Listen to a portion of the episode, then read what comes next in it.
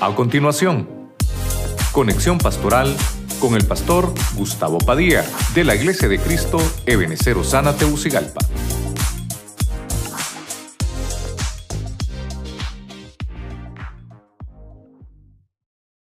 Él puede venir, hermano, y hacer que se cumpla todo lo que está dicho en la Biblia. Lo que vamos a ver hoy eh, lo quiero personificar con, obviamente, con un libro que se llama Génesis. Lo voy a personificar. Voy a tratar de ver siete personajes, aunque hay muchos, ¿verdad? En Génesis hay muchos personajes que también tienen una sombra escatológica. Voy a tratar de ver siete personajes del capítulo 1 de Génesis al capítulo 12. Quiero primero poner eh, Biblia esto. Voy a leer ese libro de Eclesiastés que es de Salomón. Mire la sabiduría que Dios le dio a Salomón en este versículo. Dice la versión, traducción del, del lenguaje actual, Eclesiastés 3.15. Leemos la palabra en el nombre del Padre, del Hijo y del Espíritu Santo. Todo lo que ahora existe ya existía antes, mucho antes. Y todo lo que habrá de existir existe ya. Dios hace que todo vuelva repetirse. ¿Está conmigo, hermano? Mira, ahí tenemos la, la pantalla. Yo yo no sé si todos miran el versículo ahí. Es importante que entendamos esto. Todo lo que habrá de existir ya existe. ¿Se da cuenta? Pero me llama la atención que dice, Dios hace que todo vuelva a repetirse. Cuando hay ciclos proféticos que se vuelven a repetir, el causante de todo es Dios. El causante de todo es Dios. No somos los hombres los que lo provocamos o que lo hacemos, sino que Dios, yo quiero que le ponga atención a eso. Dios hace que vuelva a repetirse. Él es el que tiene el control de todo lo que va a suceder, de todo lo que está aconteciendo y de todo lo que va a suceder, obviamente, en el futuro. Eh, al tema yo le puse la escatología de Génesis.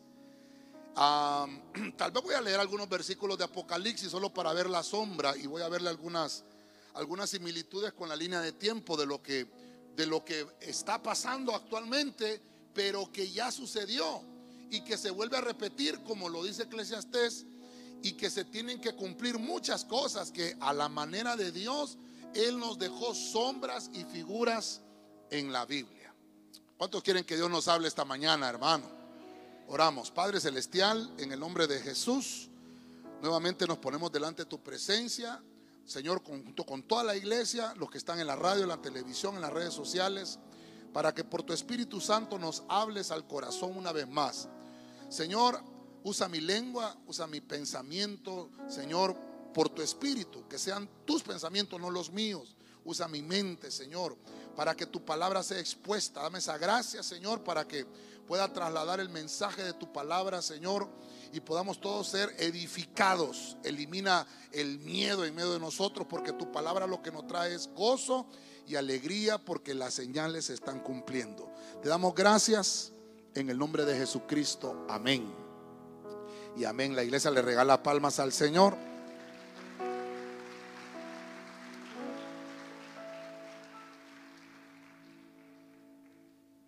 Quiero hablarle un poquito de la escatología. Creo que es el primer tema escatológico del año y vamos a estarlo retomando, hermano, porque sí eh, encontramos bastantes cosas que las estamos viviendo, que están sucediendo y que están pasando en medio de nosotros, pero que es una profecía que se está cumpliendo.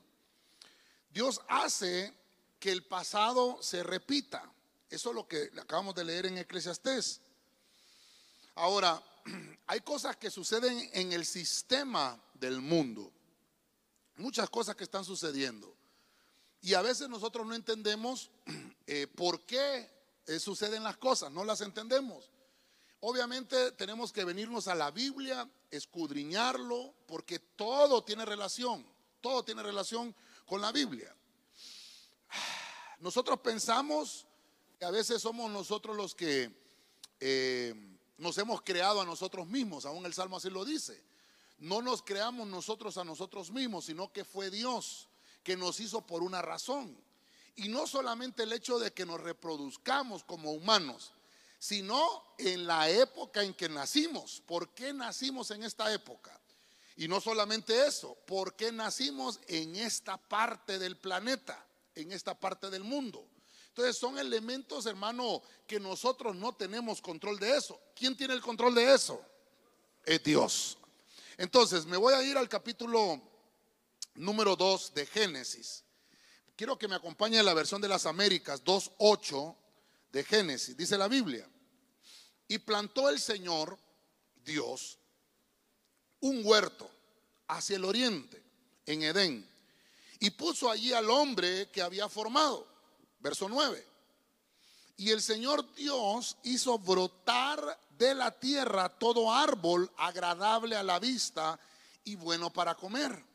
Asimismo, en medio del huerto, el árbol de la vida y el árbol del conocimiento del bien y del mal. Entonces, eh, vamos a poner el primer punto del tema. Y el primer personaje que quiero ponerlo ahí es Adán. Adán significa rojo. Adán significa eh, ese nombre que lo hicieron del barro porque el barro es rojo. Como que el Señor tomó una materia prima, ¿verdad? Eh, para enseñarnos algo. Porque hay otras creaciones de Dios. Hay muchas creaciones, pero pero nosotros somos una creación especial, con un propósito especial.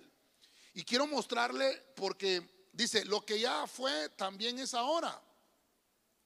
Y entonces, a la manera de que Adán, eh, yo le puse a este punto reino humano, a la manera que Adán lo puso el Señor a reinar, porque eso, eso es lo que dice Génesis 1, 26 al 28.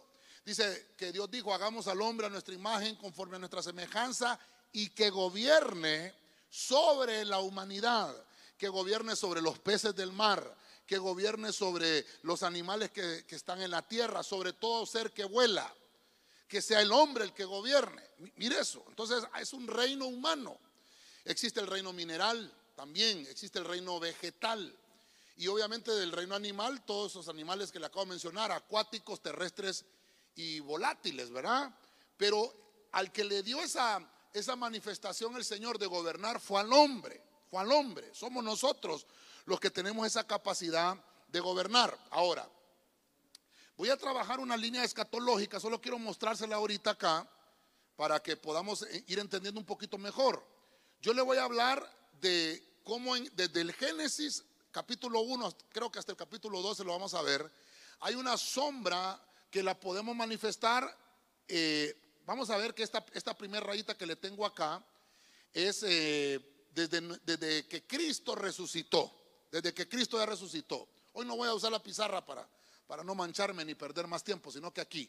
Entonces, desde este punto hasta este punto son tres mil años. Usted va a ver acá, son tres, mil años. Obviamente le hago unas divisiones acá porque me, va a interesar y me va a servir eh, que siempre miremos la sextuagésima semana de Daniel eh, que miremos la pretribulación y obviamente vamos a terminar un poquito con el milenio de paz. Aunque sí, hermano, voy a tener que predicar un poquito más del milenio de paz. Hemos, predicado dos veces acerca del milenio, pero eh, hay otras cosas más importantes que no las hemos visto y las tenemos que ver a la luz de la palabra. ¿Por qué, pastor?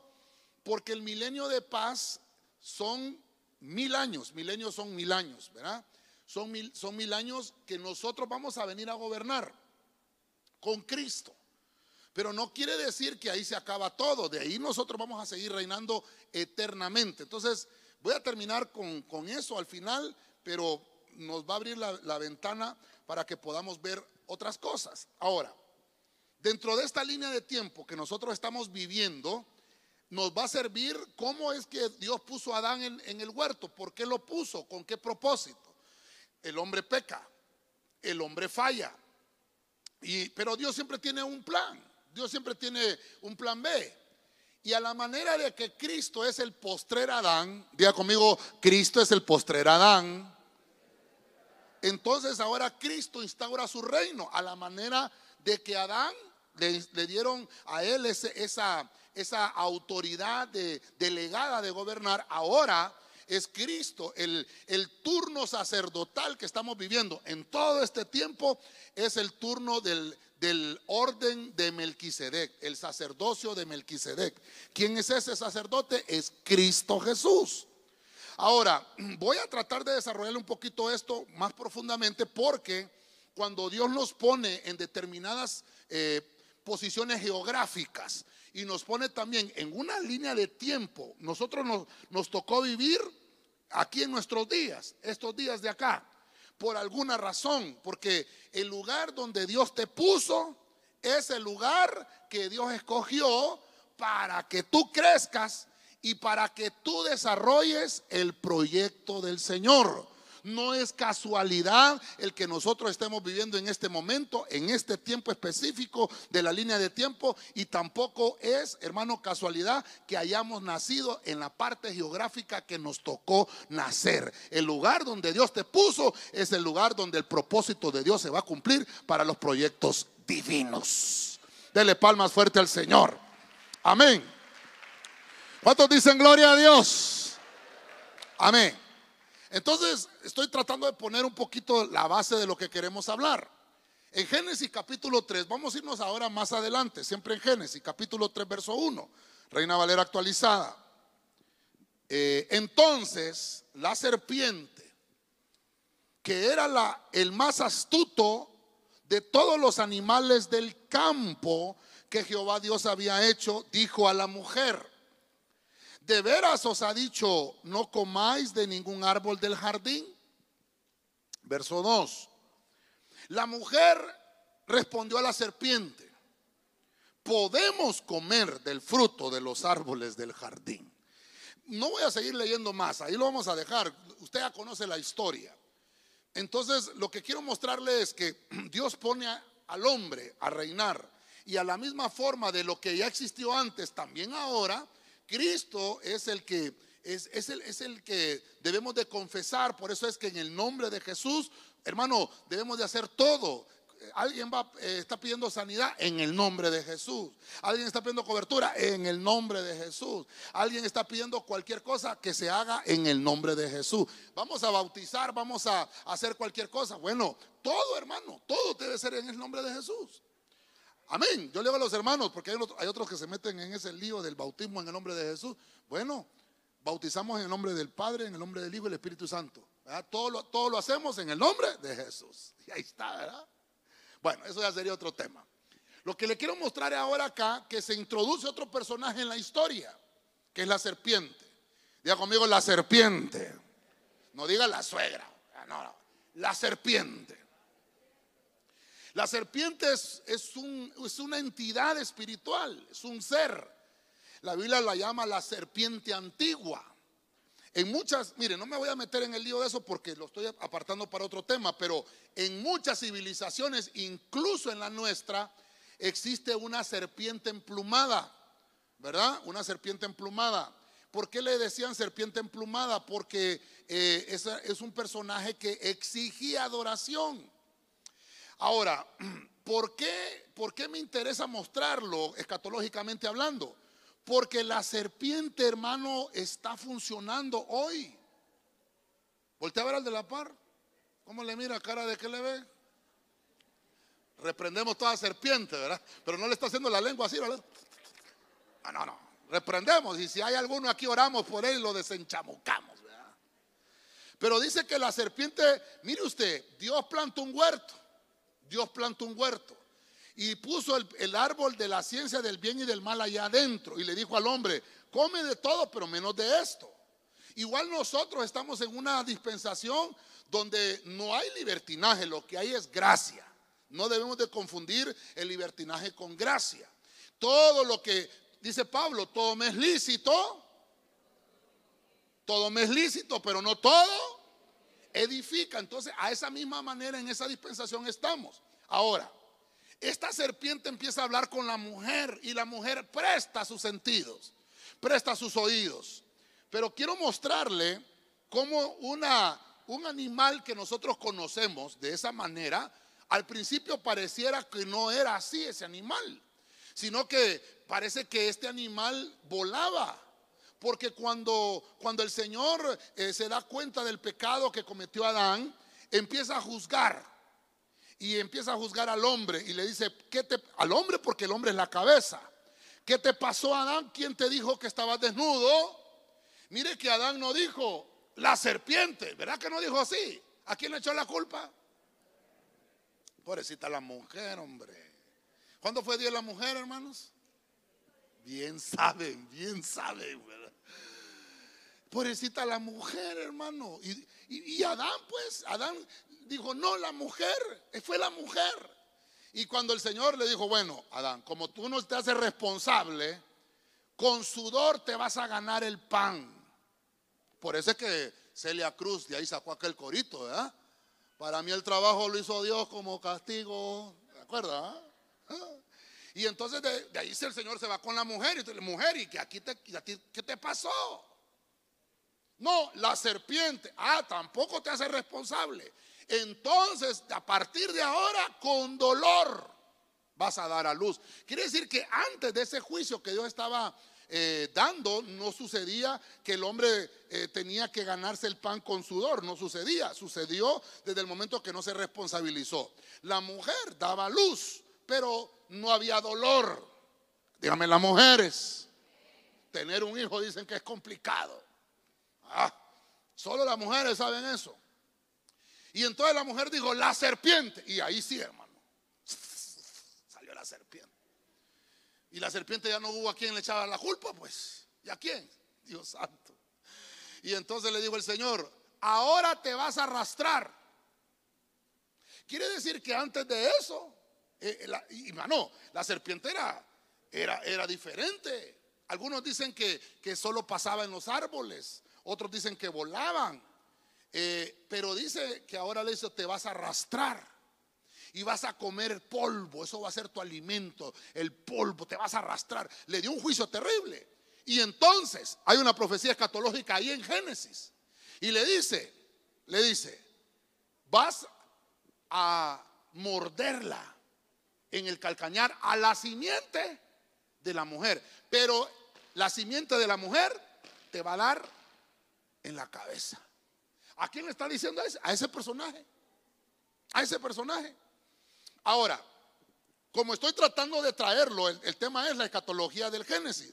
Traigámoslo a nuestro tiempo. En, un pasaje, váyase conmigo, Apocalipsis 27, dice la Reina Valera actualizada. Cuando se cumplan los mil años, ya le mostré la línea de tiempo. Cuando se cumplan los mil años, Satanás, que el Señor lo reprenda, será soltado de su prisión. Verso 8. Y saldrá para engañar a las naciones que están sobre los cuatro puntos cardinales de la tierra, a Gob y a Magob, a fin de congregarlos para la batalla. El número de ellos es como la arena del mar. Mire, yo encontré algo muy interesante. Cuando, cuando la Biblia nos habla de esto, quiere decir que nunca se, nunca se compuso la serpiente. ¿Por qué? Porque ya estaba juzgada. Incluso ya está juzgado el diablo, que el Señor lo reprenda. El final ya está anunciado para el diablo. Está reservado el lago de fuego. Entonces, este animal, que es, una representación, y por eso no, le, trae fotografías de las civilizaciones, lo vamos a ver en otro tema. Porque, eh, hermano, aquí, aquí nosotros, los mayas, nuestros ancestros, adoraban a la serpiente. Eh, los aztecas de la misma forma. Este, los egipcios, incluso los faraones tenían una serpiente en su corona. No le voy a mostrar eh, fotografías de eso porque no quiero, no quiero enfocarme solo ahí, quiero llegar al final de lo que le quiero ministrar. Pero la serpiente sigue engañando. El punto es que hoy en día, hermano, si imagínese usted, hizo incursiones en el paraíso en el paraíso, donde todo era afable, donde todo, donde Dios se paseaba. Hizo incursiones, quiere decir que también hoy en día esas mismas incursiones las puede hacer la serpiente en la iglesia. ¿Que las ha hecho? Claro que las ha hecho. Pero reprendemos las obras de las tinieblas en el nombre de Jesucristo. Dígale al que tiene la par, no caigas en las mentiras de la serpiente. Reprende todas las obras de las tinieblas En el nombre de Jesús. Por eso, hermano, es que no debemos de participar de las obras infructuosas de las tinieblas. Voy a avanzar un poquito más. Tengo que Mire, solo le voy a dejar picado algo. En Génesis capítulo 10, verso 2, uno de los descendientes de Jafet, que es el hijo de Noé, se llamaba Magob. Eso lo vamos a ver en otro tema. Porque, porque, porque Apocalipsis dice el número de ellos como la arena del mar? Porque dice que a todos los puntos cardenales volvió a salir esta serpiente. Esta serpiente eh, tiene incursiones terribles en la tierra. Y dice que a Gob y a Magob, eso lo vamos a ver, ya hemos hablado de la, guerra de God y Magob terrena y la guerra de God y Magob cósmica. Pero ese punto es importante porque la serpiente sigue haciendo incursiones con simientes, con simientes. Entonces, la simiente a la cual nosotros pertenecemos es la simiente que les tiene que quebrar la cabeza a esa serpiente. Nosotros, hermanos, no podemos ser amigos de ese, vamos a ver, de ese animalito. La Biblia dice que nosotros le vamos, la simiente de esa mujer de Eva, que somos nosotros los descendientes, vamos a darle la cabeza, porque ella, esta serpiente, lo que hace es darnos en el calcañal. Bueno, le dije que no quería quedarme mucho tiempo ahí. Vamos al punto 3. Génesis 4:15. Ahora vamos al capítulo 4. Oiga, oiga lo que está incursionando. Cómo se está moviendo también en nuestros tiempos y nuestros días. Dice Génesis 4:15, Biblia al día. No será así, replicó el Señor. El que mate a Caín será castigado siete veces.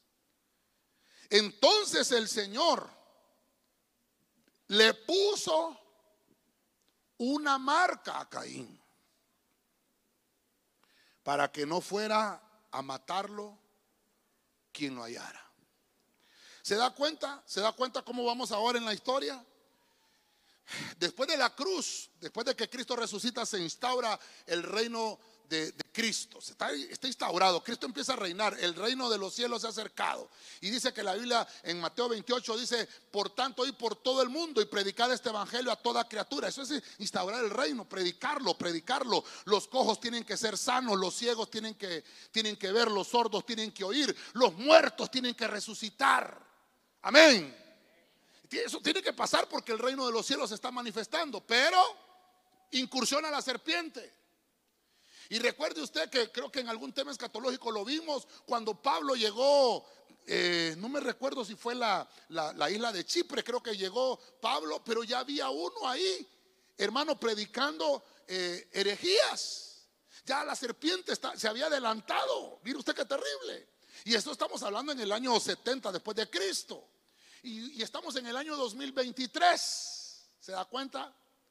Ahora hay, otro personaje llamado Caín, que es un personaje que marcó la historia del Génesis.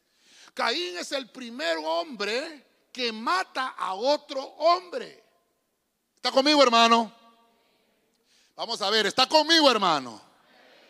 ¿A qué hora es que juega el partido? ¿A qué hora es el partido, hermano? que está preocupado por el partido? Si es tarde, a la una y media, Eva. Bien sabe. ¿Ah? A, las dos, tranquilo, a las dos nos vamos. Caín levanta la mano sobre su hermano. Y mire el Señor, qué misericordioso. Nos está mostrando una escatología ahora en el tiempo presente. A la manera de Caín. Le dice, Caín, vení para acá, vamos a arreglar cuentas. Te voy a llamar a mi presencia. Entonces Caín va. Y le dice, Caín, ¿dónde está tu hermano? ¿Qué le dijo Caín? Malcriado. ¿Sí o no? Malcriado, ¿sí o no? ¿Y acaso yo soy el, guarda de mi hermano? Ah, qué malcriado. Mi abuelita ya le habrá quebrado todos los dientes, hermano. ¿Cómo era su abuelita? Ah. Solo se oía la chancleta y un pulsito que tenían las señoras, hermano. Yo creo que en la escuela le enseñaban una materia, chancleta 1, chancleta 2, por ahí, ¿verdad?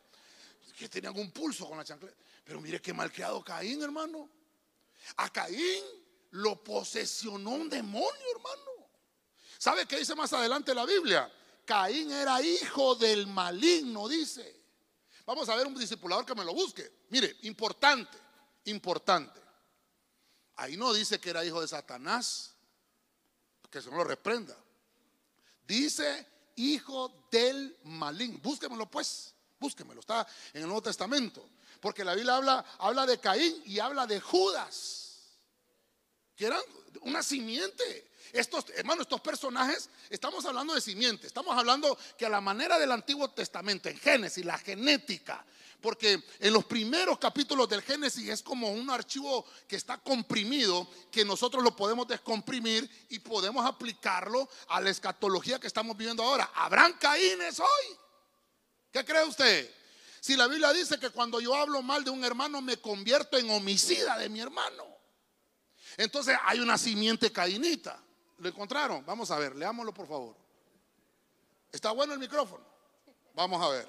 Amén. No como Caín, que era del maligno y mató a su hermano. ¿Y por qué causa le mató? Porque sus obras eran malas y las de su hermano justas. ¿Se da cuenta que dice maligno? Y no dice que era hijo del diablo, que era hijo de Satanás. Primera de Juan 3:12. Juan es el que escribe, así como Caín que era hijo del maligno. Ahí, tenemos que desarrollar quiénes son los hijos del maligno. Porque nosotros somos hijos de... Somos hijos de...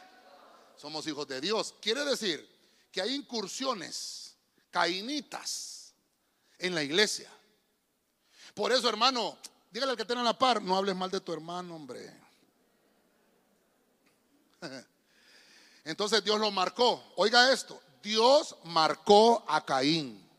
Quiero que vaya conmigo a Apocalipsis capítulo 13, verso 17, la versión del Código Real. Y que ninguno que no tenga tal marca, oiga esto, que ninguno que, que no tenga tal marca que coincida con el nombre de la bestia o el código de su nombre pueda comprar o vender. Mire, mire, eso no ha sucedido todavía, se está armando eso. Mire lo que dice el verso 18. El 18 es 6 por 3, 18, 6, 6, 6. Y mire lo que dice el 18. Aquí está la sabiduría. El que tenga el DAT, hablando de informática, decodifique el número de la bestia, porque es número de hombre. Y su código numérico es www. ¿Se da cuenta? Se da cuenta que toda, toda la plataforma para el código de la bestia ya está con nosotros dentro de una línea de tiempo. Entonces, mire, vamos a ver, hermanos de televisión. Vamos a ver, póngame la tableta, por favor. Quiero, quiero mostrarle algo. Póngame la tableta. Quiero mostrarle algo. Porque estoy trasladando en la escatología de Génesis a nuestro tiempo. Incursiona a la serpiente. Incursionan los cainitas. ¿Qué pasó vos? No es ese. Ahorita tengo otra cosa en la, en la tableta. Me le está dando toda la chepe a los hermanos, fíjese. Esos son mis apuntes, hermano. ¿Qué pasó, hermanos, allá? Vamos a ver, cuando lo tengas ahí, mire, me fui a, buscar, eh, hay una revista que se llama The Economist, pero le voy a leer un, artículo que ellos, eh, cuando lo tengas lo pones ahí, un artículo que ellos publicaron en diciembre, hace, hace un mes, hace un mes. Y ellos empezaron a hacer como una proyección de lo que va a pasar en este 2023. Estoy hablando del sistema del mundo. No es para nosotros. ¿Cuántos dicen amén? No es para nosotros. Vamos a ver, hermanito. Ponémelo. Dice, el, el texto dice, el 2023 será el año de las réplicas y la imprevisibilidad. Lo tenemos, lo tenemos. Según el The Economist, The World I Had, no sé cómo se pronuncia eso, hermano, y perdone mi inglés de Tarzán, ¿verdad? Vamos a ver, mejor que lo pongan ahí. Ahí está, ¿ve? ¿Cómo se pronuncia eso? ¿Un gringo? And do you speak Spanish? ¿Ah?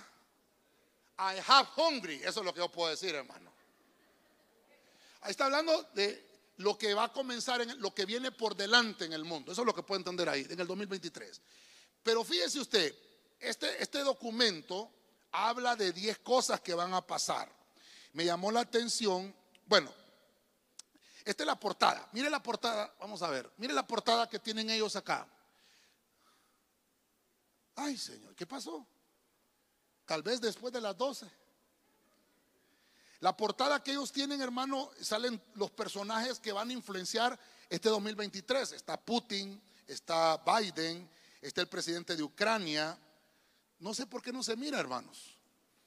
Hay 10 cosas que están en este artículo y una de las primeras cosas es que todos los ojos van a estar puestos en Ucrania. O sea, ese conflicto, hermano, no ha finalizado. La guerra de Ucrania no finaliza. Ahora, dentro de, dentro de lo que habla de ese punto de Ucrania, es que, hermano, Ucrania se está fortaleciendo, aunque usted no lo crea.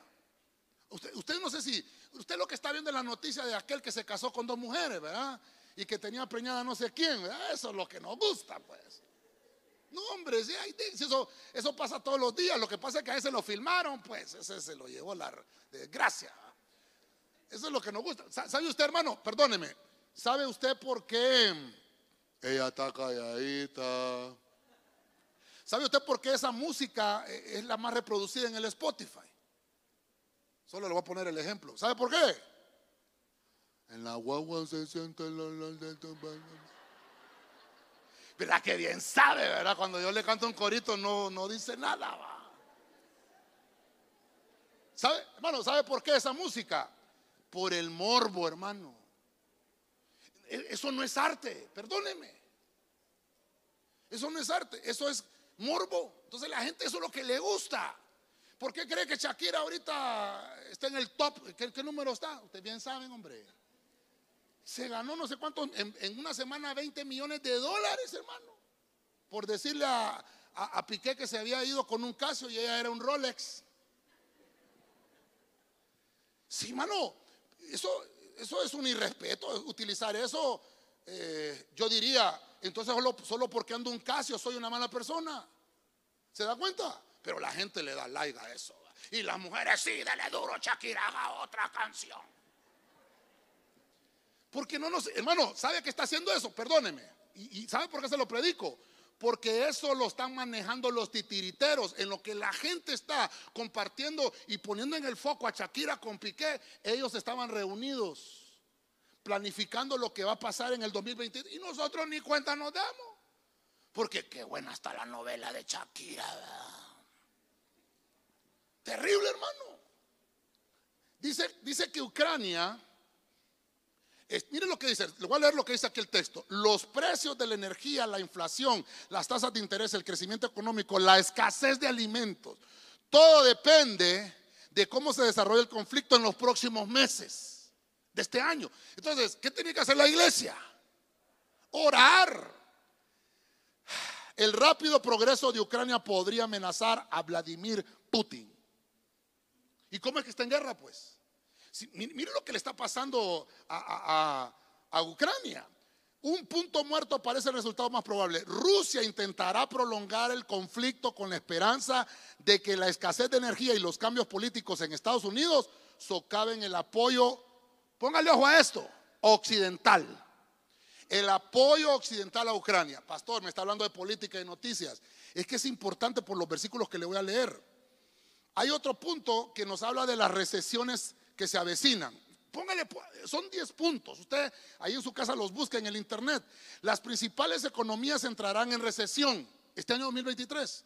A medida que los bancos centrales aumenten las tasas de interés para socavar la inflación, un efecto secundario de la pandemia, ahora exacerbada por los altos precios de la energía, la recesión de Estados Unidos debería ser relativamente leve.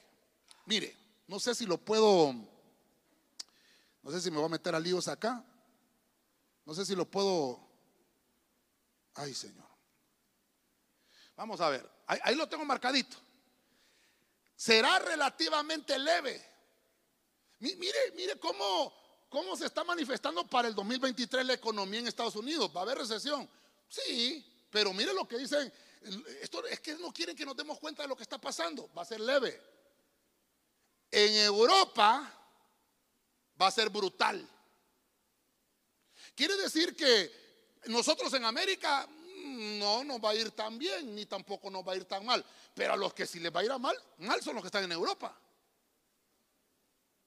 El dolor será mundial, ya que la fortaleza del dólar perjudica a quienes?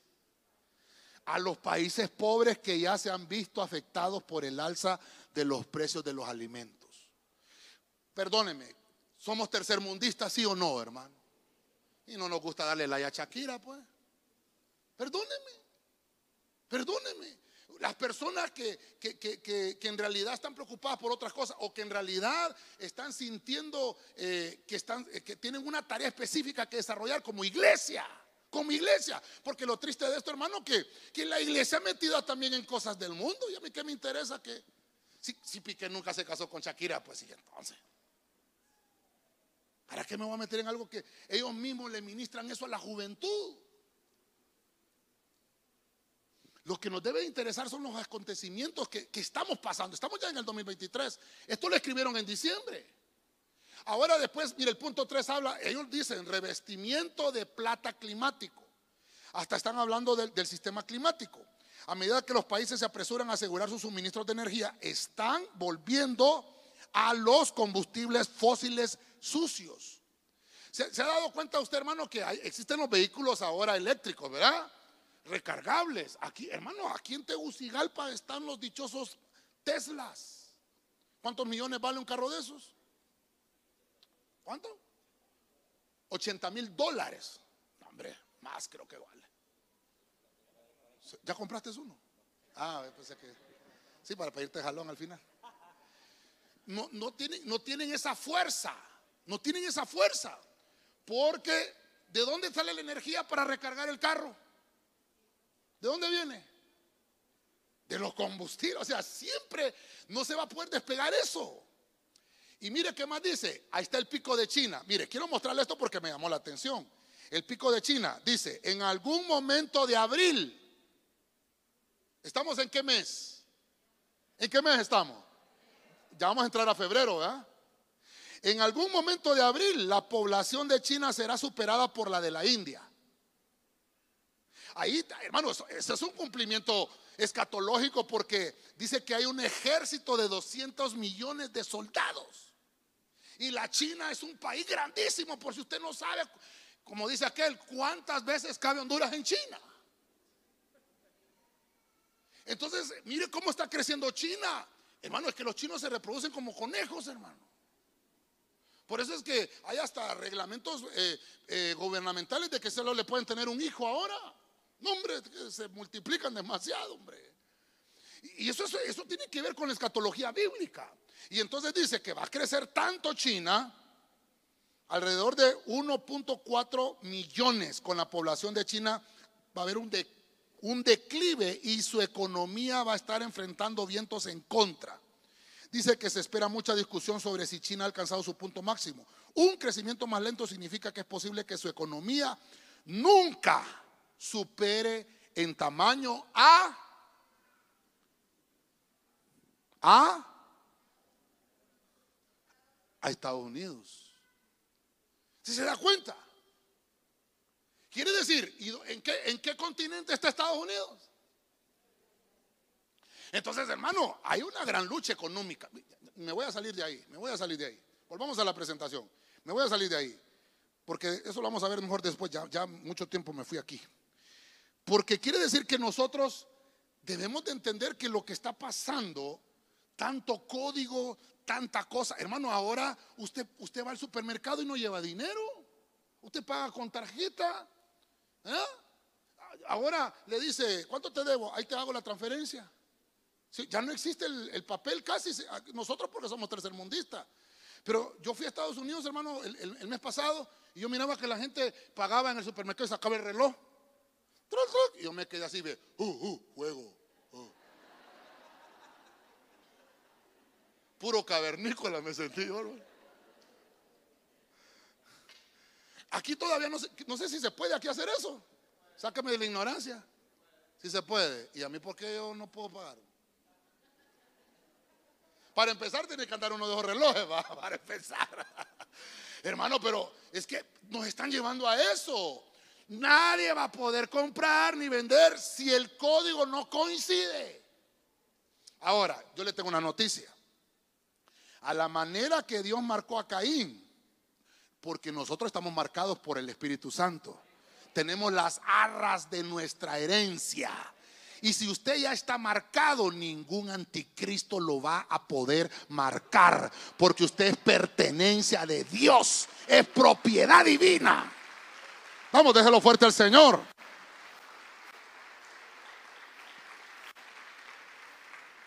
Dígale al que tiene la par, tiene la marca del Espíritu Santo en tu vida. Dios te la puso para que, para que le muestres a las entidades espirituales que eres propiedad de Dios. Ahora, y pastor, y todo eso que dicen que va a pasar en abril y que no sé qué, pero si usted no es cristiano, pues, usted no vive con Dios, pues. Aunque el mundo está en crisis, a nosotros no nos interesa porque nosotros estamos en Cristo. Y en la mesa del justo nunca va a faltar el pan y el alimento. Habrá fiesta en el campamento de los justos. ¿Cuántos dicen gloria a Dios? Bueno, vamos a otro personaje. Génesis capítulo 5, verso 24. Biblia textual. Y se encaminó Enoch con Jaelohim y desapareció. Porque lo arrebató Elohim. Esa versión se la traje, esa textual, porque ahí sale la palabra arrebató. ¿Sabe usted que estamos en pleno 2023 y todavía hay pastores que dicen que no existe el arrebatamiento? Que no existe el rapto de la iglesia, que eso es una mentira y que la iglesia va a pasar por la tribulación. Entonces le estoy poniendo ejemplos de personajes del Génesis con una secuencia cronológica, donde es una sombra y figura para que lo apliquemos a nuestro tiempo y que podamos ver los acontecimientos. Entonces, a la manera de Enoch, que fue arrebatado y que fue llevado, que él fue, hermano, el primer hombre raptado del cielo. Porque dice la Biblia que Enoch caminó con Dios y se lo llevó. ¿Cuándo pasó eso, pastor? Casi más de cinco mil años. Porque dice que Enoch era el séptimo después de Adán. ¿De qué me habla el número siete entonces? Ah, quiere decir, Judas lo dice, mejor vamos a leerlo. Judas capítulo 1, verso 4 perdón, verso 14. Dice la Biblia latinoamericana. El patriarca Enoch, esta versión le pone H al nombre. Dice, el patriarca Enoch, el séptimo después de Adán, dijo de ellos estas palabras. El Señor viene con miles de ángeles. Verso 15. Para juzgar a todos. Pedirá cuentas a los que se burlan del bien por todas las veces en que actuaron burlándose de él. Y castigará a los pecadores, enemigos de Dios, por todas las palabras injuriosas que profirieron contra él. ¿Quién está escribiendo eso? ¿Qué Judas es ese? Ese Judas que está escribiendo ahí es el hermano de Jesús. No es Judas Iscariote. En la Biblia dice hay Judas pero solo a uno se lo llevó Judas. ¿Ah? Este Judas es el hermano de Jesús y se convirtió en apóstol. Mire qué terrible. Y escribe. Le dan el tiempo de, de, hacer una carta para escribir a nosotros los que estamos en este tiempo final. Y entonces dice, va a haber un tiempo que así como Enoch profetizó, quiere decir que uno de los profetas de, de esa, de esa dispensación fue Enoch, profeta. Incluso hay un libro que él escribió donde hay un montón de misterios que no está canonizado, es un libro apócrifo, que ahora lo puede encontrar en internet, todo eso está en internet ahora. Pero lo que me llama la atención que dice, el patriarca Enoch era un hombre importante. No era cualquier perico de los palotes. Era un hombre que se paraba y le decía a la sociedad lo mal que estaba haciendo. Hermano, ¿para qué nos llamaron como cristianos? ¿Para qué nos llamaron? Para predicar el Evangelio. Incluso Cristo, hermano, perdóneme, Jesús es amor. Pero les decía a los fariseos, hipócritas. ¿Y el amor? Sí, pero es que para un hipócrita, hermano. ¿Sabe cómo le decía Juan el Bautista a los fariseos? Generación de víboras. Si yo me pongo a predicar eso, me cortan el canal, hermano. Nos cortan el internet. Pero bien hablan mal de los pastores, que se roban el diezmo, que se roban la ofrenda. ¿Sabe usted que están diciendo eso? Allá afuera, eso lo dijeron ayer. Y digo yo, está bueno porque es cierto. Si es cierto, pastor, hay un montón de pastores pícaros. Y el punto es que uno como pastor se ve en el saco también. Mi abuelita decía, pagan justos por pecadores. Porque el enemigo no está interesado en que se cierren las iglesias. El enemigo está interesado que la iglesia se divida. En eso está interesado. Entonces lo que hace es denigrar. Y mire lo que, hermano, ¿será nuevo eso? No, si le acabo de leer Eclesiastés, lo que ya fue, como decía el, el hermano José José, lo que un día fue, no será, no, ese estaba perdido. Si la Biblia dice que lo que fue va a volver a ser. Dice ahora que se levantó Enoch y dijo, ah, el Señor viene con sus miles de ángeles. Y Él viene a juzgar y les va a pedir cuentas a todos ustedes. Ay, qué feo ese mensaje, pastor. Yo quiero que me diga cuántas casas me van a dar este año, cuántos carros voy a tener, el aumento que me van a dar. Sí, ese es para nosotros. ¿Cuántos dicen amén? Pero para los del mundo, le va a pedir cuenta a los que se burlaron. ¿Conoce burladores usted? A los que se burlan del bien por todas las veces que actuaron burlándose de él. ¿Sabe usted que lo dice Pedro? Van a venir burladores en el tiempo final. Quiere decir que ya Enoch lo había profetizado. Póngame la tableta, hermanitos, por favor. En lo que me ponen la tableta me dicen amén o no amén. Mire, vamos a ver. ¿Me decís cuando ya esté? Quiero mostrarle algo acá. Cuando nosotros empezamos a ver estos tiempos marcados, hay serpientes que incursionan en la iglesia. Hay una simiente cainita que, se, que trata de, de, por la envidia, hermano, porque te miran a ti bendecido.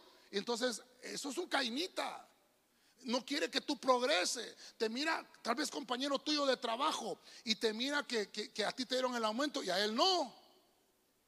Pero, pero ¿y qué culpa tiene si tú estás haciendo bien las cosas y él no las hace bien? Eso es un cainita. Y aparte de eso, hay burladores. Y, y Enoch se levanta y dice, yo, yo voy a hablar con mi boca y lo voy a decir. Porque dice, hay burladores y tengan cuidado, dice, porque Cristo viene pronto. Eso pasó hace más de cinco mil años. Entonces, si usted va conmigo, vamos a ver. Ay, Señor, ojalá que esto me marque. Aquí está Adán. Hablamos de Adán, ¿verdad? Aquí está la serpiente. Ya vimos la serpiente. ¿Sí? La serpiente. Y ahora estamos hablando de, eh, sí, ¿verdad? De Caín. En, estos tiempos, en estos tiempos, en estos tiempos que tenemos acá, en nuestros días, desde que Cristo resucitó, el, postrer Adán Cristo. Él tiene la estafeta, se le entregó el turno del sacerdocio. Ya el sacerdocio levítico quedó anulado. Quedó anulado. Y entonces recibe la estafeta el sacerdocio de Melquisedec. Y Cristo empieza a gobernar. Y empieza la era del Espíritu Santo, la gracia, la misericordia. Pero la serpiente empieza a incursionar. y empieza a engañar y empieza a tergiversar la verdad. Y aparte de eso, hay cainitas destruyendo la iglesia, destruyendo a los propios hermanos en Cristo. Creo que tú me mandaste un video, ¿verdad? De un brujo era. Ahí se lo voy a compartir a los hermanos. ¿Me acordás? interesante, ¿cuánto dura vos? Como dos minutos. Lo podemos poner, hermanos.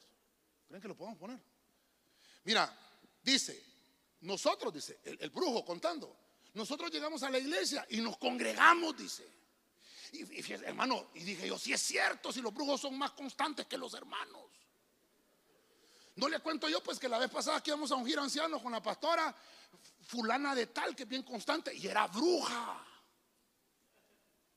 Qué lástima, ¿verdad, hermano? ¿Y dónde están los ojos del pastor? Pues es que a tiempo me dijo Dios que era bruja. Cuando yo la iba a ungir como anciana, yo sentía, hermano, que... Y dije yo, caramba, si es bruja la hermana. Bueno, no hermana, ni prima lejana. O sea, saber de qué estirpe, hermano. Y, dice ese hombre que los brujos se meten en las iglesias. Voltea a ver al de la par, hermano. Volteelo. No, hombre, si es mi familiar. Ay, Señor, gracias a Dios.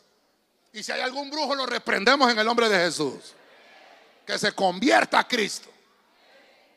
Y entonces dice, dice este, este hombre que se meten, hermano, y, dice que ellos buscan los mejores lugares. Ay, ahí entendí yo. Por eso es que le cerruchan el, el púlpito al pastor. Y estando ellos ahí, hermano, empiezan a levantar murmuraciones. Así dividen ellos la iglesia. Levantan un falso, eh, ¿cómo se llama eso? Una calumnia. Le levantan una calumnia a la pastora, una calumnia al pastor, a los hijos del pastor. Ahí empiezan. Y se empieza a, a, a, murmuración. Te diste cuenta. Y se da y de repente, no, yo me voy de esa iglesia porque en esa iglesia solo diablos hay ahí. Solo. Y empieza a dividir. Hermano, todo comenzó porque un brujo comenzó una murmuración. Y se dividió la iglesia. Y empieza a contar, este hombre dice que no sé cuántas iglesias han cerrado ya. Así. Por eso se da cuenta que la Biblia nos habla de que eliminemos toda murmuración en medio de nosotros. Porque la murmuración es del diablo, no es de Dios. ¿Por qué estaba ahí? Ah, por Caín, ¿verdad? Entonces, pero todo por el mismo precio, hermano. Como estamos hablando de esta, de esta gráfica, lo que le quiero mostrar es que acá, vamos a poner a, Enoch aquí. Aquí. Aquí vamos a poner a Enoch como el rapto. Entonces, si está conmigo siguiendo la línea de tiempo, en todos nuestros días se está manifestando esto. Quiere decir que antes de que lleguemos, ya vamos a llegar a este punto, antes de que lleguemos a este punto, va a haber un rapto a la manera de Enoch. Enoch, hermano, era el séptimo descendiente después de Adán. Quiere decir que Enoch recibió noticias de lo que Caín había hecho. Enoch, hermano, vio una generación perderse. Me atrevo a decir, me atrevo a decir que por lo menos Enoch vivió en el año entre el año 800 al año 900 después de después de Adán. Después de Adán. Me atrevo a decir eso. Porque cuando Noé, ya vamos a ver, ya vamos a ver es otro personaje. Cuando Noé empieza a anunciar el diluvio, aproximadamente es el año 1000 después de que Adán salió del huerto. Que empieza a anunciar el diluvio. Si lo trasladamos a nuestro tiempo, ¿qué hacen los Noés de hoy? Anunciamos que viene un rapto. Noé conoció a Enoch, sí lo conoció. Me atrevo hasta a decir eso. Porque Noé, Noé hermano dice que tenía 600 años. Vamos a ver hermanos, vámonos a la, presentación. Vamos, me estoy adelantando mucho. Solo quiero, es que quiero mostrarle esto. Pongamos la presentación. Dice la Biblia que después de que Enoch fue arrebatado, la gente no se compuso. La gente malvada, por eso es que encontramos el pasaje en Apocalipsis, el que esté limpio, ¿qué dice la Biblia? El que esté limpio y el que esté sucio. ¿Por qué dice eso la Biblia? Porque cuando Enoch el patriarca empezó, hermano, a decirle, castigará a los pecadores enemigos de Dios. por todas las palabras injuriosas que salieron de su boca. Hermano, eso provocó que no fuera arrebatado porque fue encontrado justo. Ahora, acompáñeme, acompáñeme al siguiente personaje que tengo acá. Génesis capítulo 7, verso 23. Acompáñeme ahí. Dice la Biblia Stendhal, dice, así rayó toda la sustancia que había sobre la faz de la tierra, desde el hombre hasta la bestia, hasta el animal y hasta el ave del cielo. Y fueron raídos de la tierra y quedó solamente Noé. Y los que con él estaban en el arca. Verso 24. Y prevalecieron las aguas sobre la tierra. 150 días. ¿Por qué le puse ese versículo?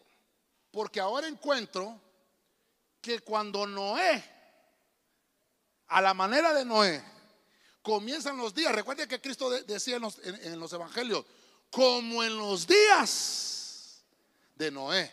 Y hablaba Cristo como en los días de Lot.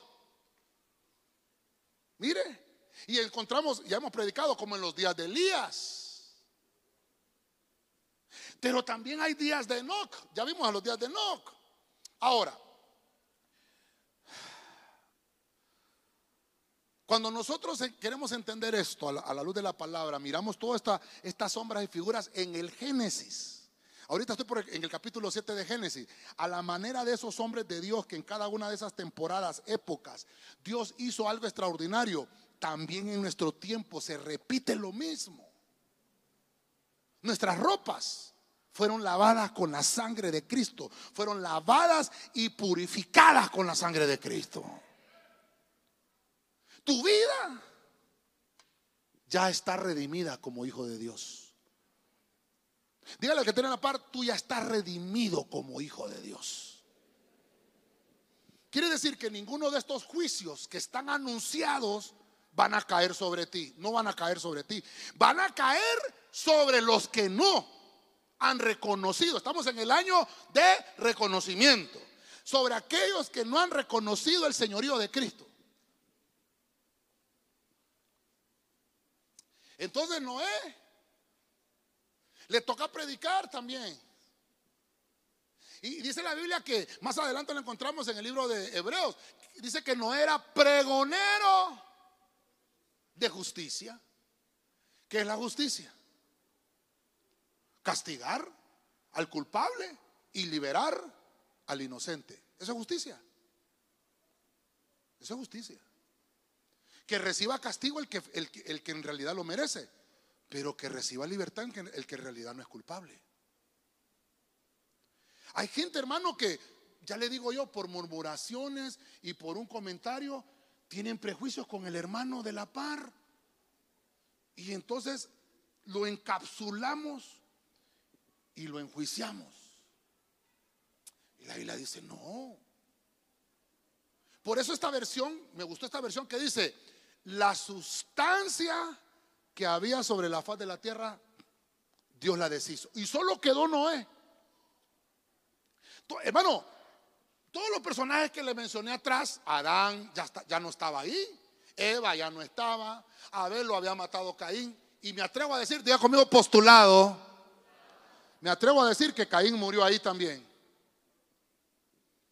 Porque la Biblia dice que errante serás le dijeron a Caín, ¿verdad? Sobre la tierra. Pero ¿hace cuánto? Por lo menos mil años estuvo errante. Pero cuando vino el diluvio, se murió. Porque eso dice la Biblia, toda esa sustancia de maldad, la serpiente que había contaminado la tierra, el Caín, porque hermano, Caín tuvo hijos y dice que eh, tuvo al Caín dijo, ah, si van a maldecir siete veces al que mate a Caín, el que me mate a mí va a ser setenta veces siete. Más bárbaro salió, ¿verdad? O sea que la simiente cainita se estaba reproduciendo, pero de una manera horrible, horrible. Hermano, estamos en tiempos finales donde aquí no tenemos que venir a jugar al Evangelio. Aquí tenemos que venir con la, con la firme certeza de a quién estamos adorando. Yo se lo prediqué el domingo pasado, yo sé que un montón se me molestaron, pero qué mal. Dígale al Señor entonces. Porque yo, hermano, predico desde el púlpito que no se deben de celebrar fiestas babilónicas. No, pastor, es que si no lo hacemos la gente se va. Y va a encontrar al pastor vestido de Santa Claus en Navidad.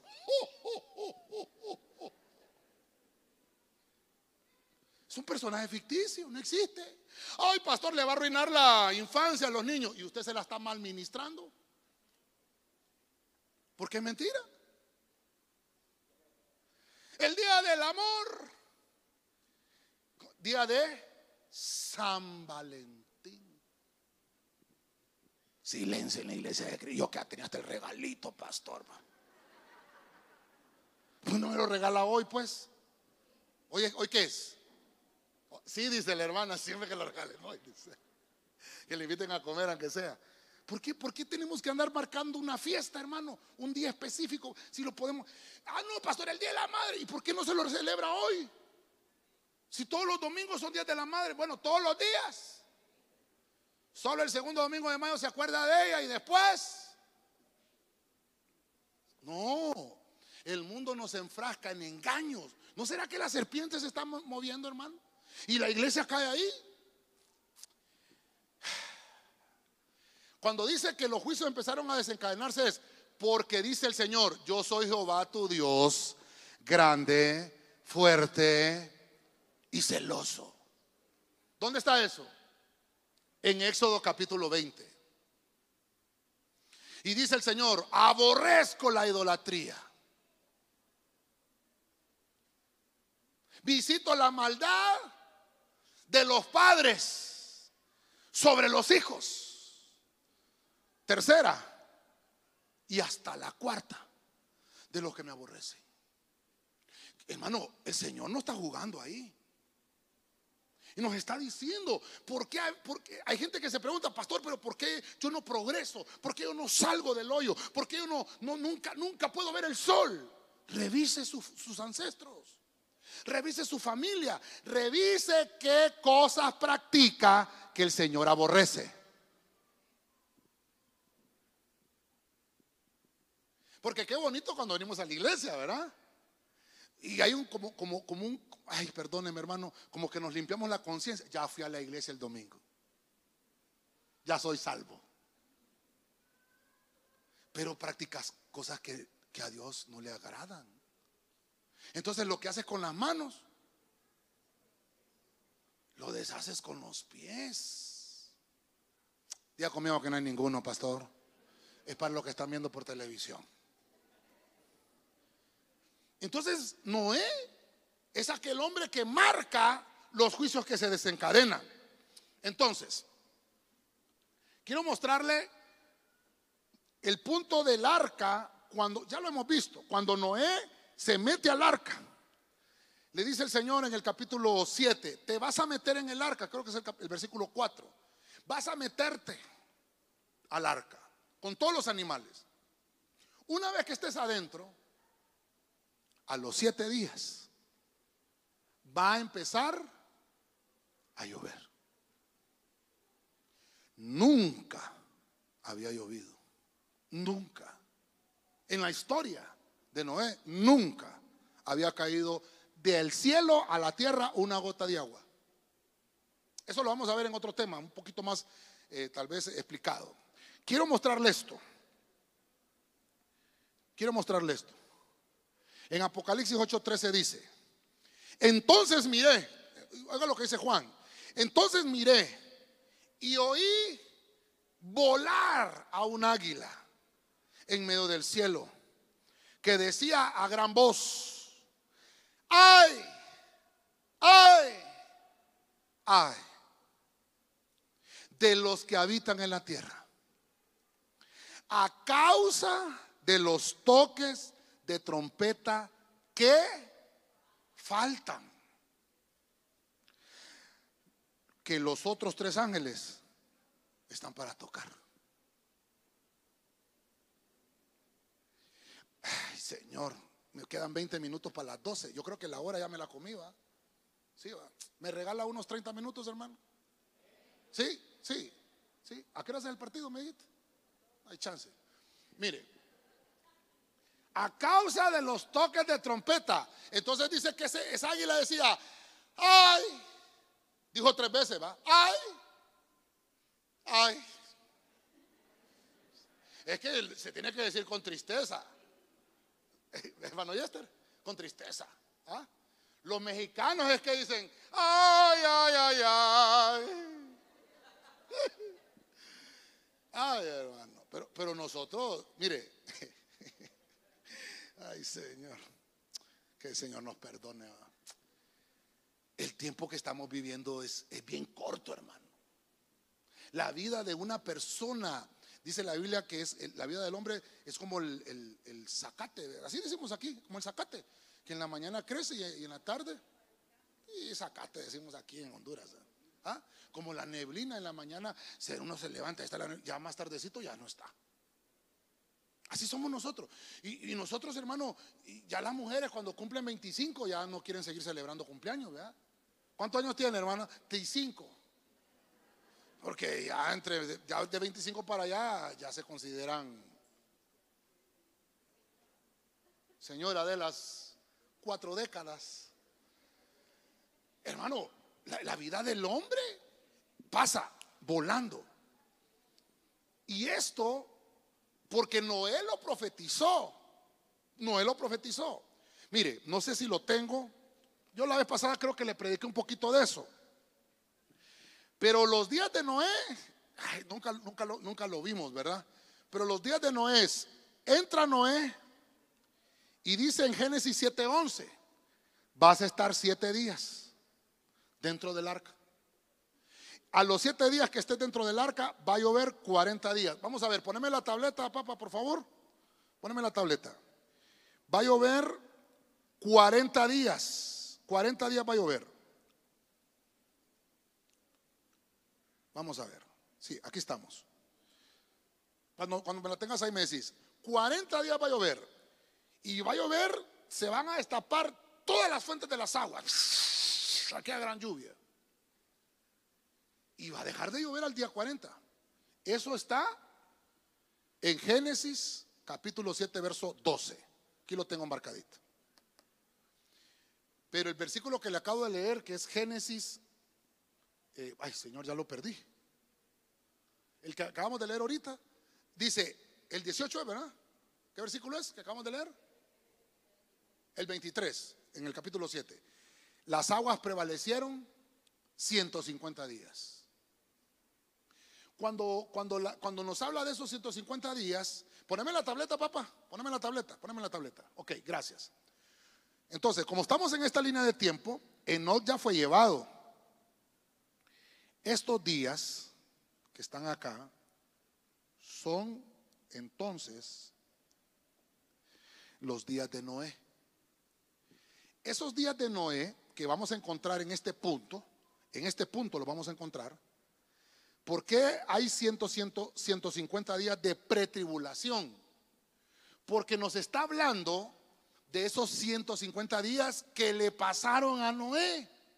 Y a la manera de Noé, esos 150 días de que, las aguas prevalecen son los 150 días, que lo he predicado muchas veces en este lugar, de una pretribulación, porque la iglesia ya no está.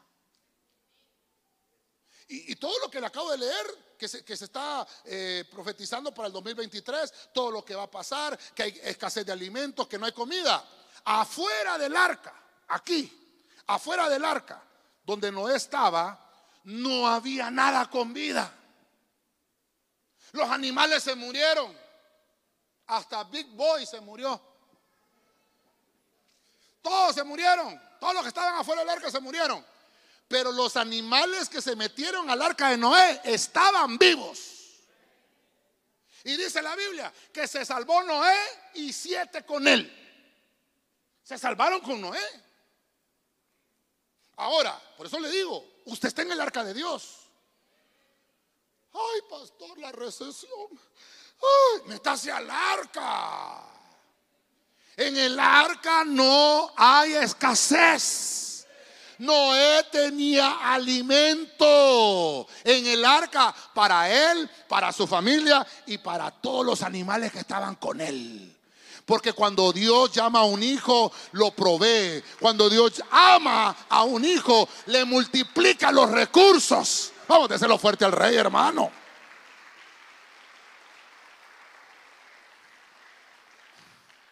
Entonces, aquí, aquí le vamos a poner 40 días. No se lo puse aquí, ay, perdone. Ahí le vamos a poner los 40 días. En esta parte eh, rojita que se mira ahí. ¿Por qué? Porque dice la Biblia que 40 días va a llover, va a llover, va a llover. Ahí va a estar la iglesia. Todavía. Hay un momento, y voy a tratar de corregir acá porque a lo ¿verdad? A lo. Vamos a ver. Vamos a poner aquí. Voy a borrarlo aquí. A lo. Así. Sí se entiende la flecha, ¿va? Ah, no. Lo bueno es que esto puedo pintar con otro color, hombre. Entonces lo vamos a pintar de azul. Aquí. Mire. Sí se entiende, hermano. ¿Sí me entiende? Este es Enoch. Entonces Enoch, a lo Enoch, 40 días después, te fuiste, papadito.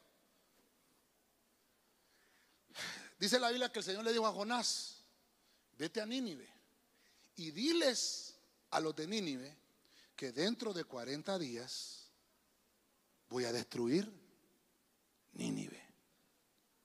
¿Hizo caso Jonás? No fue. Vaya, pongámosle que era primero de primero de febrero.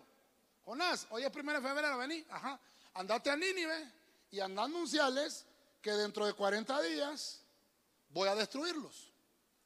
Entonces, si Jonás hubiera hecho caso el día primero, cuente 40 días y Dios lo destruye, ¿sí o no? ¿Está conmigo, hermano? Pero Jonás no fue. Entonces el reloj no se activó. Y Noé dijo, no hombre, yo me voy para otro lado, me voy para Tarsis. ¿Sí? ¿Se acuerda? Y se fue para Tarsis. Y el Señor, Noé, perdón, Jonás, qué feo estás, Jonás. ¿Es para allá de Jonás? No, no, no, no. Vámonos, hermano Yester, para Tarsis, vámonos. Y se fue, y se fue, hermano, y se lo llevaron los ecuménicos.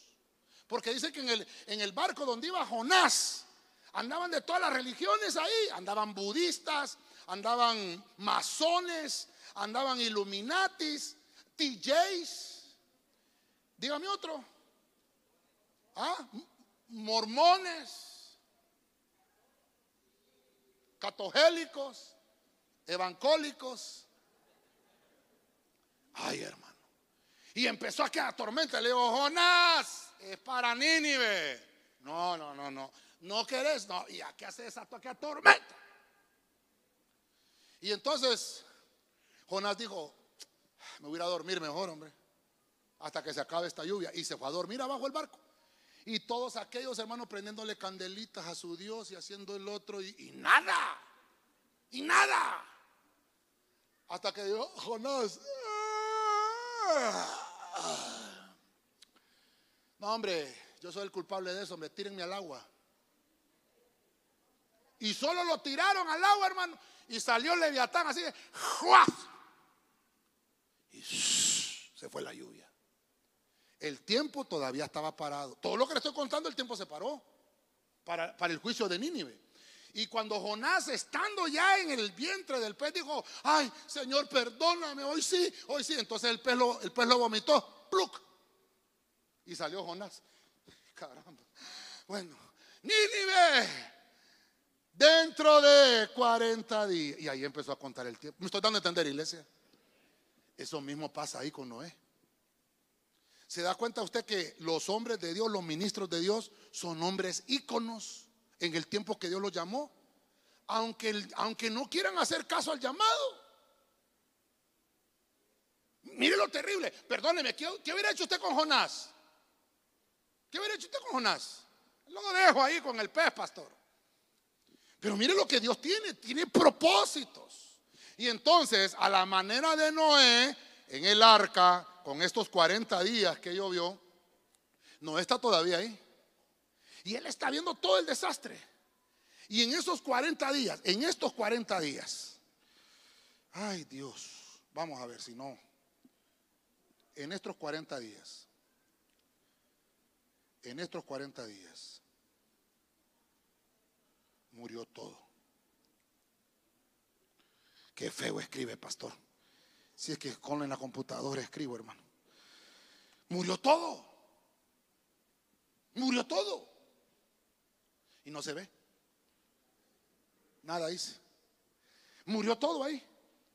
En el tiempo del Génesis. Pero como lo estamos marcando en nuestros días, quiere decir, quiere decir que cuando el Señor venga, nos va a decir a nosotros en lo secreto, dentro de 40 días me los llevo al cielo. ¿Qué haría usted? ¿Qué haría usted? Hoy si agarro la dieta que he dejado, hoy me pongo en ayuno. ¿Qué haría usted? Porque después de esos 40 días, los muertos en Cristo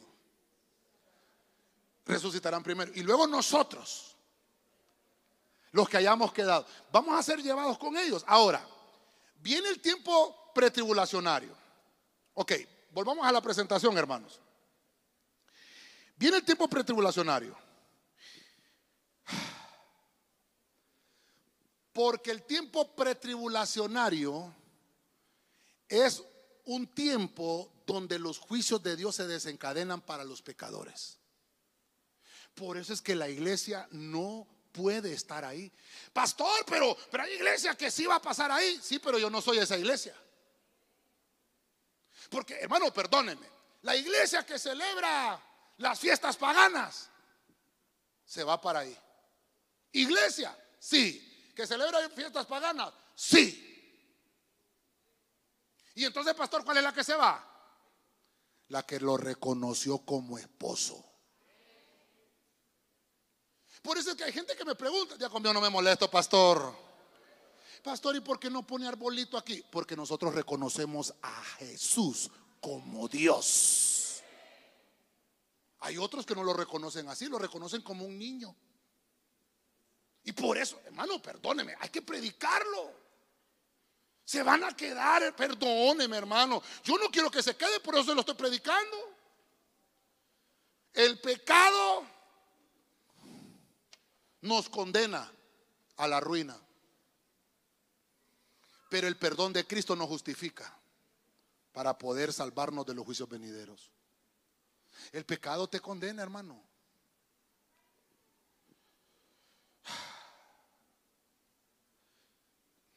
esa, esa, perdón, vamos a leer primero el versículo, pensé que ya lo había leído. Váyase conmigo a Génesis 11, vamos a ver, Génesis 11, capítulo 5, eh, traducción Nuevo Mundo. Eh, Señor de la gloria, se me fue el tiempo. Y Jehová procedió a bajar para ver la ciudad y la torre que los hijos de los hombres habían edificado. Verso 6. A continuación dijo Jehová, mira, son un solo pueblo y hay un solo lenguaje para todos ellos. Y esto es lo que comienzan a hacer. Pues ahora no hay nada que tengan pensado hacer que no les sea posible lograr. Nimrod es el personaje en este capítulo 11. Y le pongo nuevo orden mundial porque dice la Biblia que empezaron a construir una torre de Babel. Todos hablaban el mismo idioma. Hermano, ¿quieren globalizar hoy la moneda? ¿Sabe usted? Ya día están con eso. Usted puede viajar hoy con una tarjeta de crédito por todo el mundo. ¿Sí o no? No necesita llevar dinero. No necesita, incluso no necesita ni cambiarlo, el dinero que tiene. Con una tarjeta de crédito usted puede comprar donde sea. Entonces quiere decir que lo que falta es que instauren la, moneda nada más, pero la plataforma ya está. Y el lenguaje, pastor, este, no tengo mi celular yo aquí, ¿verdad? ¿Quién tiene un celular ahí? Tiene, tiene una opción que Google le llama traductor. ¿Sí? Ya sea iPhone o sea Android. ¿Ah? Google funciona para ambos. Lo tenemos ahí. Decímele a- eh, eh, al, al Google, decímele, necesito una taza de café. Y decirle que te lo traduzca. Porque, pastor, mire, yo fui a Nevada. Allá nadie habla español, hermano. Y yo quedaba, good morning, good afternoon. Do you speak Spanish? Y cuando me decía el gringo, my English is not very good. Solo eso sabía decir. Pero entonces saqué el celular, lo tenés ahí. Vamos a ver. Pues, No, pero que se oiga. Quiero hablar. Vamos a ver, espérate, hombre, préstamelo, si no te lo voy a.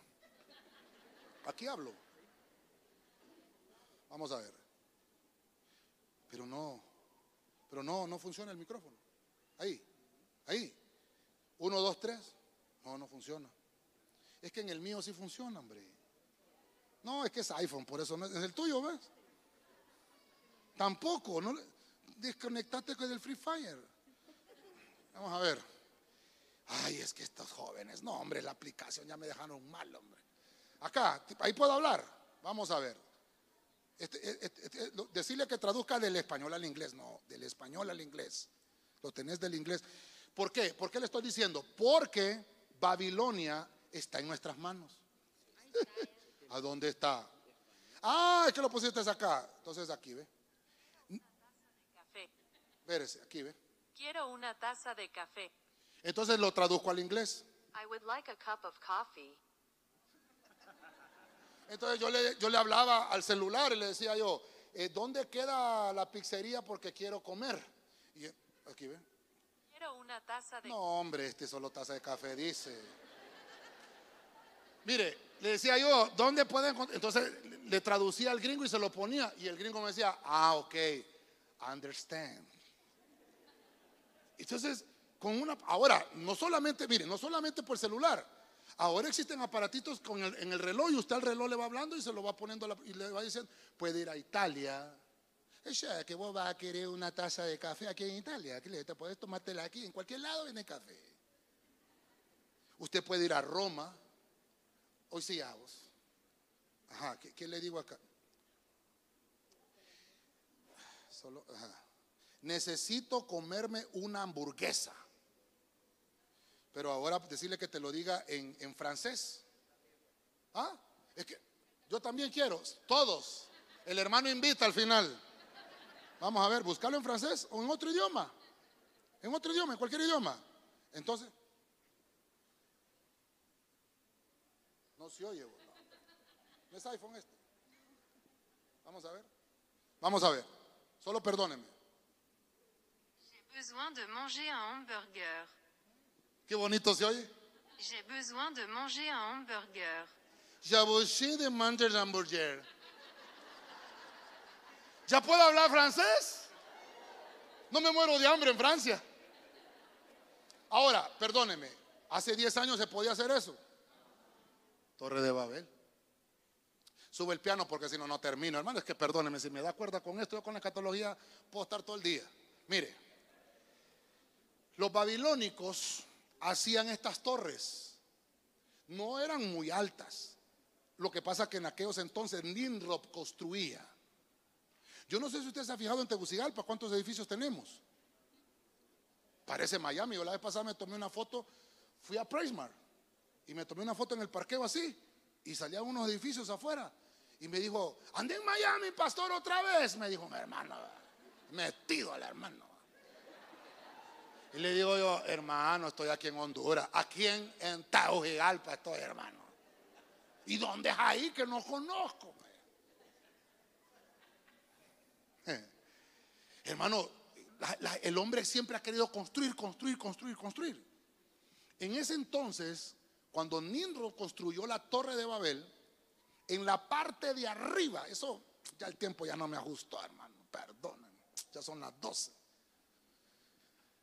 Había un zodiaco arriba, un círculo, donde ellos podían leer el cielo. Y entonces decían, hoy vístete de rojo. El rojo te favorece. Hoy va a llegar a la puerta de tu casa una propuesta de negocio. Lo hacían por medio del zodiaco.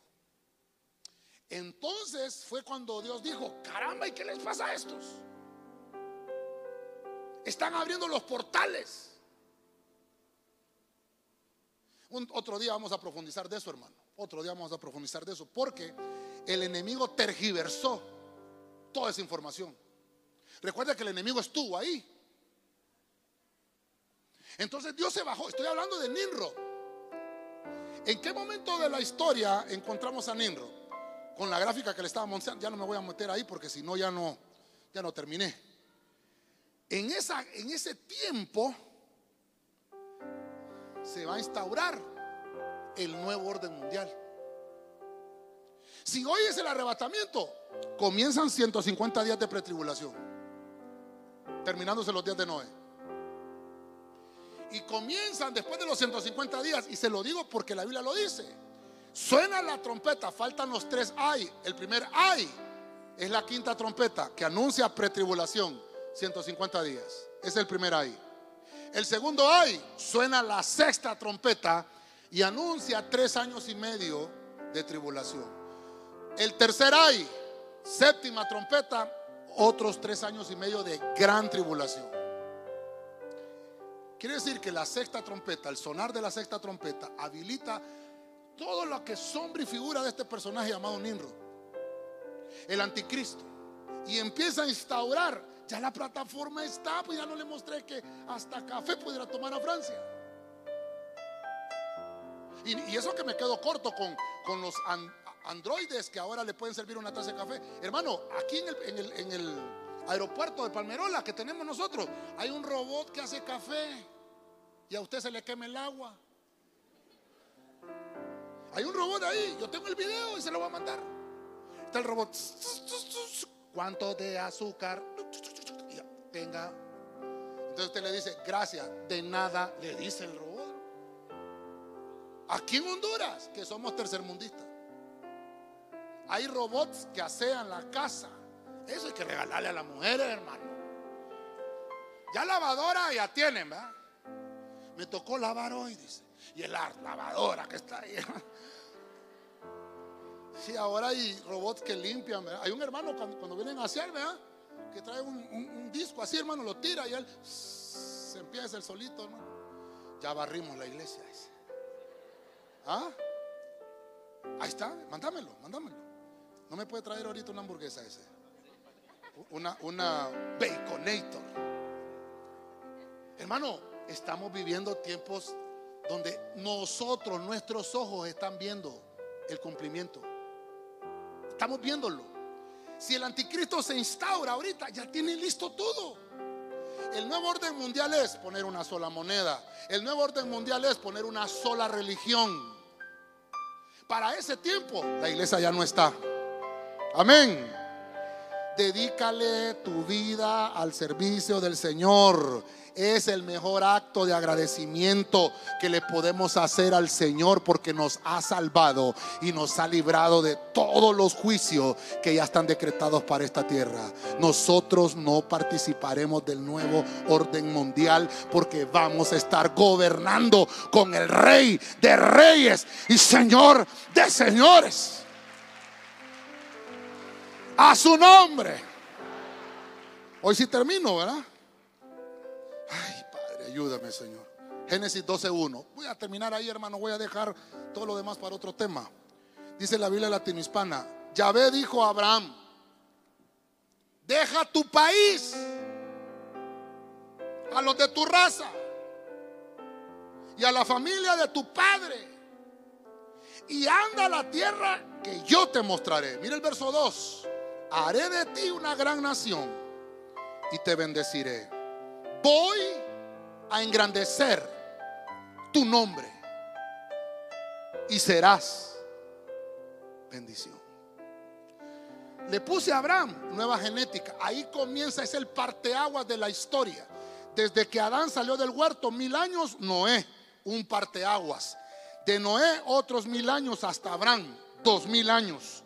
Y Abraham se convierte en un parteaguas, el padre de la fe. Y dice el Señor, voy a hacer de ti una gran nación. Una nueva genética en Abraham. Te voy a multiplicar como las estrellas del cielo, como la arena. Y dice, como el polvo de tus pies. La simiente del polvo son los palestinos. La simiente de la arena son los israelitas. Pero la simiente de las estrellas somos nosotros. Entonces, Abraham, deja tu país. Ay, me voy para los United. Entonces, pastor, nos vamos de esta tierra, hermano. Amén.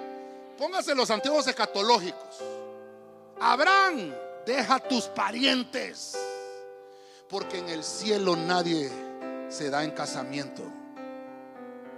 Todos somos hijos de Dios. Todos tenemos la misma altura.